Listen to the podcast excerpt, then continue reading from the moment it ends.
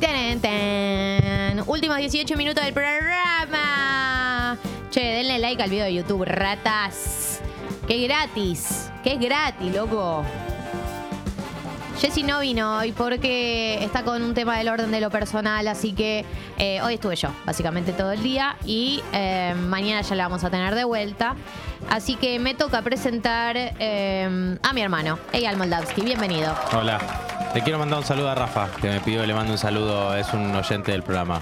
¿Lo conoces además? Sí. un- ¿Es tu amigo de la mi- secundaria? Es mi amigo de la secundaria, el Ah, mismísimo Rafa. Rafa. Galazo. Sí, sí, sé perfecto. Es que mamá es amiga de la mamá. Exactamente. Sí. Exactamente. Y que la semana pasada le prometí que le iba a mandar un saludo. eh, y entré muy justo y me olvidé y recibí insultos como merecía. Y entonces eh, le dije, la semana que viene te prometo que te mando y hoy se los estoy mandando y espero que lo escuche, porque si no lo escucha lo voy a insultar yo. Bien, excelente. ¿De qué vas a hablar hoy? ¿De qué voy a hablar hoy? Voy a hablar de la gente que no tiene redes. En contra de la gente que no tiene redes. Mi pareja. Tu pareja, en contra. Voy a hablar mal. ¿Conoces mucha más gente que no tenga redes? No, pero viste que hay eh, una línea, una línea, digamos, en, detrás del discurso. Hay como muchos discursos para mí que, que, se, que van con esta línea que voy a, a- atacar. En realidad no la voy a atacar, voy a hacer un paralelismo en una, porque todo es muy, viste, todo muy snob cuando hablamos acá. Un paralelismo entre una discusión que tuvieron Diderot y Rousseau, Rousseau en eh, Francia, en- entonces eh, la Revolución Francesa, previo a la Revolución Francesa, porque Rousseau parece que eh, No tenía es un Instagram. tipo. Mira, escribe Rafa, eh, gracias, te quiero. Así que escuchó. Bien. Así que. Bien, Rafa, que estaba ahí firme Bien que al estaba ahí porque yo ya estaba preparando mis insultos, la verdad que los tenía. No. Porque dije, es obvio que no va a estar escuchando en Y vivo. pero le estás pidiendo que, que esté ahí minu- el minuto a minuto. Exacto. Bueno, hay gente que escucha después el programa. Y bueno, lo iba a insultar igual. Bueno. La cuestión es que hay gente, hay gente que no tiene redes y hay gente que. eh, y, y en general hay un discurso para mí en, en la negación de la red que es eh, cierta idea de una vuelta a algo más eh, analógico en términos de eh, verdadero, humano, ¿no? Como vuelta a conectar con cierta cosa que la red tendría disuelta. Sí. Bueno, muchos años atrás, Diderot y Rousseau tuvieron una discusión que es la siguiente, y es que Rousseau parece eh, no está contento con la situación que está atravesando eh, el, el- el pueblo y el país y hacia dónde está yendo, digamos, los albores de la revolución, y decide irse a Una colina. un bosque, literalmente, a estar solo, eh, A meditar. a, a aislarse de la sociedad y a decir yo tenía razón. Entonces Diderot le escribe y le dice, hermano, si estás mal con algo, eh, quédate, a, quédate acá. O sea, Quédate quédate a a, a pelearla. pelearlo. Quédate a pelearla. No te vayas a estar solo en un bosque. Vos estás diciendo que hay que dar la batalla de Instagram desde adentro. Exactamente. Eso es lo que estoy diciendo y eso es lo que vamos a pasar a desarrollar. A ver. Porque, ¿cuál es la idea? La idea es, eh, Rousseau agarra y se va. Em- Ellos empiezan a tener una disputa personal que además, eh, la clásica que Diderot lo acusa a Rousseau de eh, publicar en sus libros charlas íntimas que habían tenido para maltratarlo. El famoso filtrar el chat. El famoso filtrar el chat, o sea, esto 1700 ya sucedía.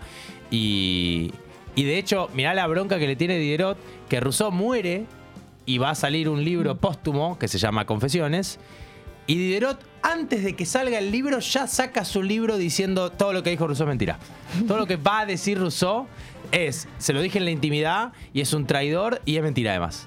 Eh, Antes de que salga el libro. Claro, tal. Odiándolo. O canceladísimo. Canceladísimo Rousseau, un mierda. Pero ¿qué es lo que viene a proponer eh, Diderot que, mm, que tiene que ver con esto de quedarse y pelearla? Dice, la medida para saber si somos gente buena o gente mala está dentro del lugar que pertenecemos. ¿Cuál es mi propuesta? Dice Diderot. La naturaleza como concepto es un lugar al que nos integramos, ¿no? La naturaleza es un todo y nosotros somos una parte que integra ese todo. La única manera de saber si somos buenas personas o malas personas, si somos copados o si somos gente negativa, es midiéndonos operando dentro de ese todo. Si mi solución para resolver algún conflicto, para medir mi bondad o mi maldad en algo, es retirarme de ese todo al que pertenezco a opinar desde una aparente superioridad, la respuesta es no. La respuesta es, eso es ser un egoísta. Es ser Si no estás en Instagram, sos un egoísta. en algún lugar.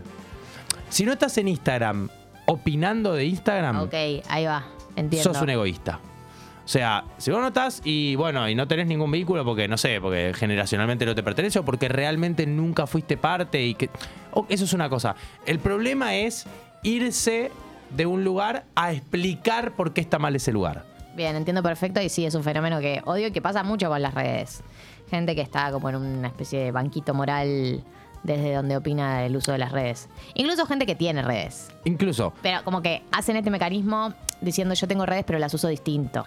No, no soy como ustedes. bueno, pero eso sería igual un poquito más noble que salirse de la red a hablar mal de la red.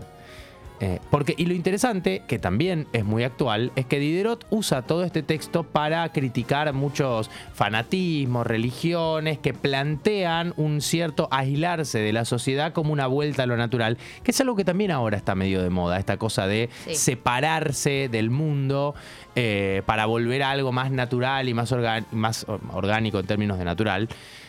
Y Diderot lo que dice es, para mí, no hay nada más antinatural que aislarse de la sociedad.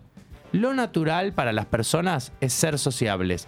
Irse en la soledad lo único que genera es eh, volverte melancólico, tener pensamientos negativos, pensar mal del resto, pensar mal de uno. El aislamiento es una, digamos, una condición para el malestar. Lo natural es estar en sociedad.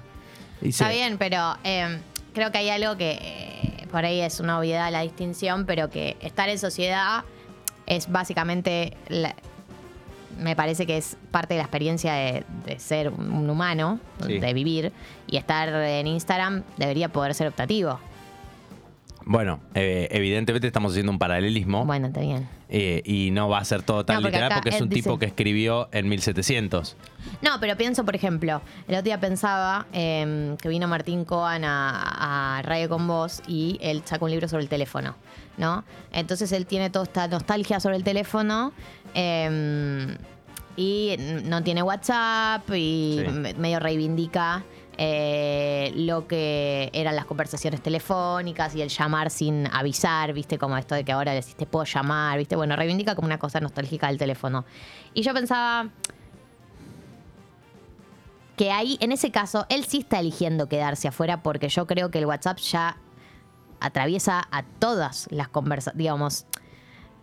Creo que la diferencia entre eh, Instagram, por ejemplo, no tener Instagram y tenerlo por ahí es más, más chica o menos perceptible y no tener WhatsApp es quedarte afuera de la mitad de las conversaciones. Sí. Porque tus grupos de amigos están en WhatsApp, porque digo, eso está sucediendo. Digamos, es una elección de quedarte afuera de la vida, de parte de la vida social. Para mí el problema que, que está acá y que podría aplicarse a, a Martín Cohen es la decisión de quedarse afuera con la pretensión de tener razón.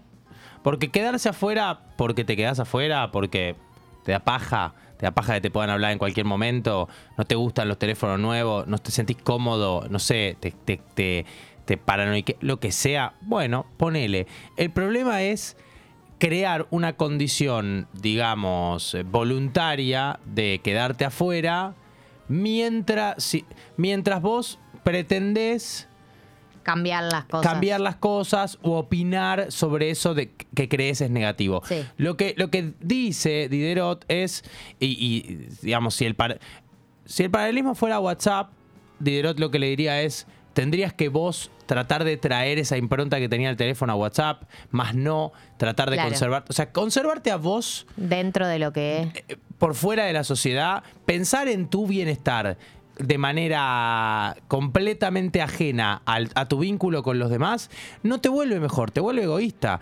Lo que debería pasar... Hacer es- con el resto, construir con el resto. Exacto, es que vos digas, che, a mí me parece mejor esta modalidad y crees o labures o trates de crear condiciones que reproduzcan esa modalidad de forma eh, entre los que vos querés. Porque si lo natural para Diderot es estar en sociedad y lo bueno para vos es esto, mientras lo bueno lo que se mide es en su en la manera en que repercute con los demás, vos tenés que traer lo bueno a todo el resto. Si vos te vas a quedar lo bueno para vos y vas a agarrar y te vas a apartar de todo lo demás, vas a decir, esto está bueno, me conservo a mí, eso es ser egoísta. Vivir en sociedad es también, además de hacer lo que uno cree bueno para el resto, la posibilidad de posponer tus intereses. Digamos, por, por los intereses de la comunidad. Una buena persona, dice Diderot, es alguien que está dispuesto a dejar sus intereses de lado por el bien comunitario e incluso hacer algo que no es lo que le favorece porque entiendes el bien de los demás. Las personas que se apartan de su, de su momento social, de su instancia social, para tratar de tener razón y para conservarse a sí mismas sobre todo, son sumamente egoístas, no son mejores. Sí, sí, como un purismo. Claro. Bien, sí, sí, y el resto estamos acá eh, luchando con todas estas cosas, pero desde adentro. Estamos acá viviendo esta vida. Claro, digo. No, y también es una cosa muy individual porque no es que si vos me decís, che, hubo un boicot a Instagram y nos fuimos todos, vos decís, bueno, hay una movida social, pero sos vos solo, no le estás cambiando la vida a nadie. No le estás cambiando la vida a nadie y. Pero igual. perdón, que no, te interrumpa creo que es clave desde dónde lo hacen. Porque una persona que decide no tener Instagram porque, no sé, le da ansiedad, por ejemplo, le hacía daño, o porque no le interesa, qué sé yo, y hace su vida normal, me parece que está en su derecho. No es lo mismo la persona que tiene toda esta militancia en contra, ¿no? Que me parece que sí, es un poco más. Eh, es como.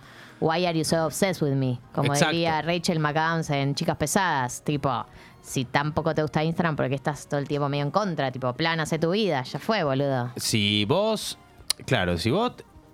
Lo que pasa es que el, paralelismo de Instagram es sensible porque las redes sociales tienen eh, eh, cierta, cierta cosa, pero lo de Martín Coban es tal vez un poco más claro, eh, porque no hay tanta militancia anti-WhatsApp en el sentido de lo que genera ver las historias de otras personas.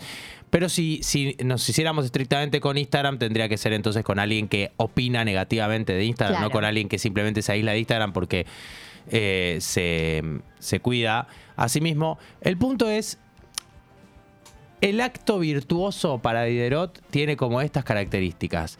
Eh, pertenece a la sociedad, eh, la persona virtuosa elige postergarse por el, por el bien del resto y la única manera de medir si algo es bueno o es malo es en su diálogo con los demás.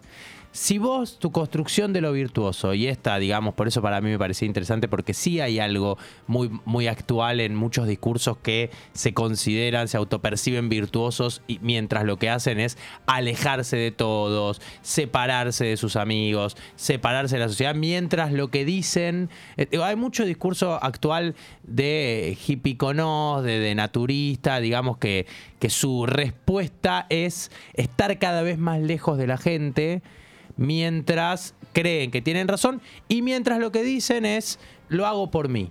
¿no? Lo hago porque a mí me sirve y esta es la manera de conservarme. Bueno, Diderot a esa gente, digamos, lo que le dice es, si vos fueras realmente una persona virtuosa, primero te quedarías, porque acá se da la discusión.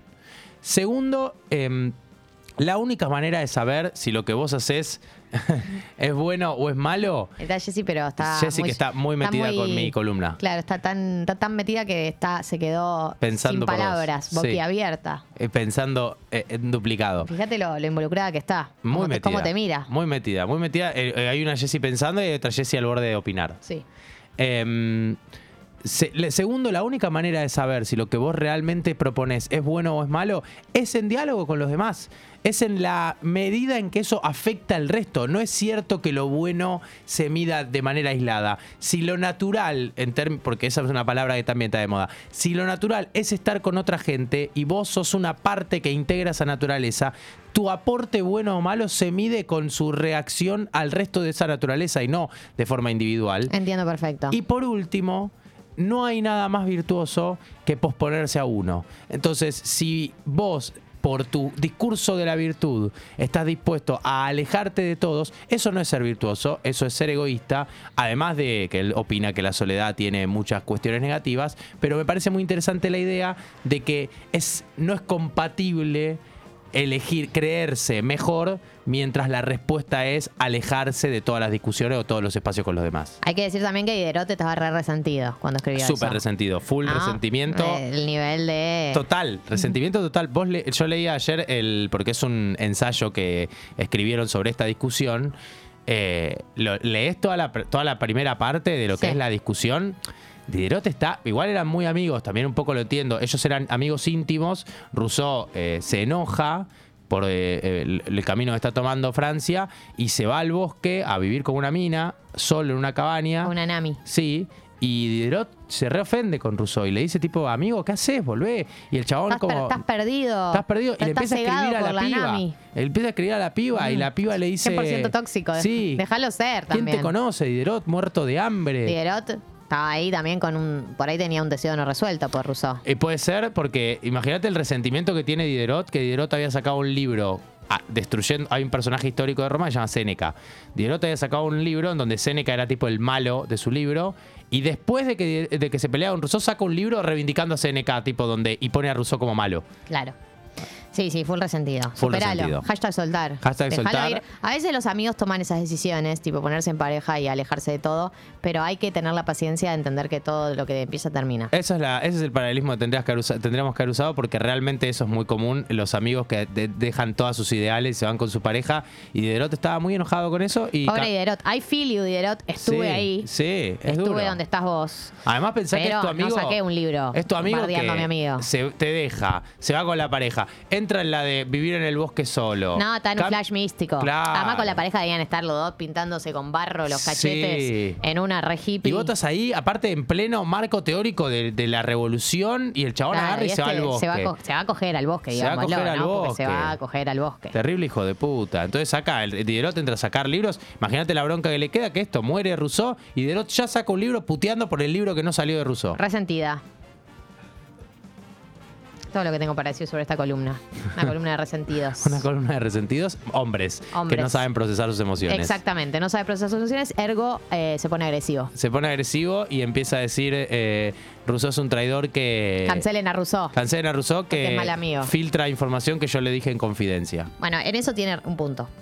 Sí, Si pero, no se puede confiar en contar cosas en confidencia, ¿qué puedes confiar? pero Diderot lo hizo primero. ah, bueno. Y Rousseau también lo acusó de Con eso. la misma moneda te pagué infeliz. Exactamente, exactamente. Bueno, Qué 10 buen de la tema ese mañana. de Karima. Sí, Bueno, Karima. ¿qué onda el tema nuevo. Shakira? Benzema. Flojo, ¿no? Cari- Karima, Karima Benzema. Karima Benzema. Eh, a mí me gustó. No lo escuché. ¿Y por qué decís que es flojo? No, porque leí gente que decía que era flojo. Yo creo que como pasa con este tipo de temas, dale un par de semanas para que la gente se encariñe. Eh, ¿Viste que Shakira va a estar en la remera de Barcelona? ¿Cómo que está en la remera de Barcelona? Tiene un acuerdo comercial con el Barcelona y va a aparecer la, la palabra Shakira en la remera. Amo. Tipo Justicia publicidad. poética. Sí, Piqué lo va a tener que usar. Que la chupe. Que la chupe que se vaya a otro club, porque igual ya se está dedicando Igual, al gaming. ex club, el Barcelona. Ex club y Así ex que, jugador Piqué. Sí, Bueno, 10 de la mañana. No dejamos títeres sin a cabeza, como dicen ahora. Eh, gracias Juanelo, gracias Pupi, gracias Tommy. Le mandamos un saludo grande a Jessy, gracias Eyal eh, y a todos ustedes. Mañana a las 8 de la mañana estamos acá, en este mismo lugar.